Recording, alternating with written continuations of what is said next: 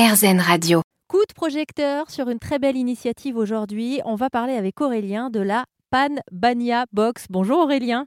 Bonjour Eveline. Alors attention, on va d'abord corriger, j'imagine, la prononciation. On dit Pambagna Bah, ou Panbagna Vous l'avez entendu ma voix, ouais, c'est exactement. Pambagna. Pan.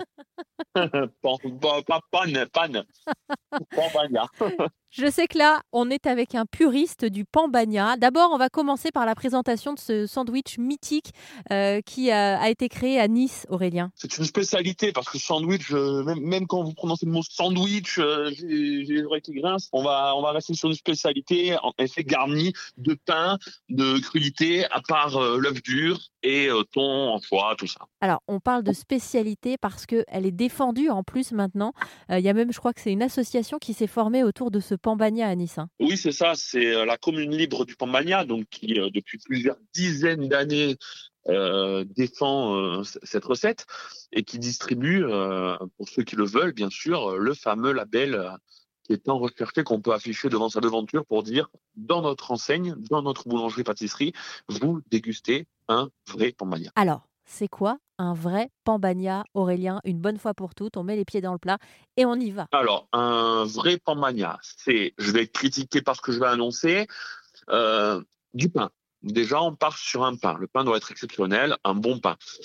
Qu'il soit rond ou pas, ça, pour moi, la première petite ménagère qui a fait son Pambagna, je pense pas qu'elle avait un pain. Je n'étais pas, on n'était pas nés, Evelyne, malheureusement, euh, mais je pense qu'elle avait pas un pain rond. Donc, c'était un pain rassis euh, qu'elle avait gardé et qui servait un peu de base euh, avec lesquels elle allait, avec elle allait euh, mouiller le pain avec l'eau, de la végétation, un peu de la tomate, de l'huile d'olive, de l'ail, tout ça. Donc on a un bon pain rond de, pour être de côté médiatique, pas rond s'il s'il le pain est très bon, il sera pas rond, c'est pas grave. Donc on a aussi des bonnes tomates, on a de la cébette, on a œuf dur, on a févette, les petites févettes. On a du basilic, on a du petit poivron vert, attention pas le gros, le petit poivron vert salade qui est légèrement en forme de corne, radis, olives. Attention, olives, c'est toujours mieux si on prend des caillettes, qui sont vraiment les petites olives de Nice. Thon ou anchois, ou thon et anchois, ça se débat aussi. L'artichaut violet, pas le breton, le petit artichaut violet de Nice, qui est vraiment produit pendant une certaine période à Nice. Des feuilles de basilic, des radis, euh, voilà quoi. Après, il y a certains, certains- ingrédients qui sont tolérés, mais moi, je ne les mets pas. Le céleri peut apparaître comme un ingrédient toléré. Moi, je n'en mets pas. La salade, je pense que les artisans boulangers pâtissiers, pas pour leur faire une critique, mais mettre de la salade parce qu'effectivement, la salade, c'est un produit qui ne coûte pas cher. Donc, du coup, ça fait gonfler un peu le pambagna qu'on vend. Mais moi, je n'en mets pas en tout cas. Et le pain, frotté à l'ail. Très important, frotté à l'ail. Il faut que quand on mange le pambagna, on ait les doigts à la fin qui soient légèrement huilés d'huile d'olive avec ce petit goût d'ail. euh, voilà.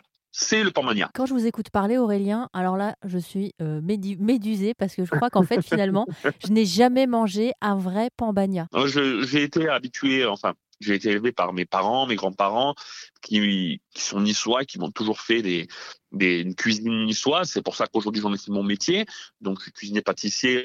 J'ai été, je suis diplômé du lycée hôtelier Pologie de Nice. Aujourd'hui, je suis rentré à la mairie comme animateur parce que je voulais faire un petit break. Un peu, la restauration est très très dure, donc je voulais faire un petit break. Mais c'est vrai que l'événement qu'on fait avec le Léo Club Nice Comté de Nice, qui est l'association, euh, me retrouve, me permet de me retrouver un petit peu en cuisine et d'avoir euh, un peu cette adrénaline, ce, ce, ce vécu que j'ai euh, et cette passion que j'ai pour la cuisine niçoise. Alors, cette passion que vous avez pour la cuisine niçoise, justement, vous continuez à, à la mettre au service des autres et vous avez créé, Aurélien, la Pambagna Box. Alors, la Pambagna Box, c'est une, c'est un événement à la base qui a été créé donc il y a trois ans maintenant avec euh, le Léo Club Nice Comté de Nice, qui est une association qui œuvre pour des œuvres uniquement de Nice. C'est des jeunes hein, de 18 à 30 ans qui prennent de leur temps, qui vont récolter des dons, des bénéfices pour aider les, les plus démunis ou ceux qui en ont vraiment besoin. Et le but était d'amener du bonheur aux gens en récoltant des bénéfices, en se faisant plaisir. Donc la Pambagna Box, euh, ça a été un, un peu un 3 en 1 ou un 4 en 1 parce que déjà d'une, on apporte du plaisir aux gens. Pendant le premier confinement, elle a été créée, donc les gens ne pouvaient pas sortir. Donc c'est vrai qu'en livrant cette fameuse Pambagna Box, les gens étaient très contents. La deuxième, c'est que on a récolté des bénéfices. Donc la première année, les bénéfices qui ont été récoltés ont servi pour acheter des tablettes pour des familles défavorisées, avec la fameuse école à la maison due à la fermeture des écoles. La deuxième année, on a récolté des fonds pour acheter une balançoire pour enfants à mobilité réduite, qui a été achetée, qui va être implantée. On est en train de voir avec le dossier qui est très compliqué en mairie pour la mettre sur la coulée verte, ou sinon ce sera un autre emplacement. Elle a été achetée, donc euh, une balançoire made in France, produit en Bretagne, donc euh, voilà. Et cette année, la troisième année, on va euh, récolter des dons pour le foyer pour l'enfance de Alpes-Maritimes. Donc ça, c'est déjà le deuxième point.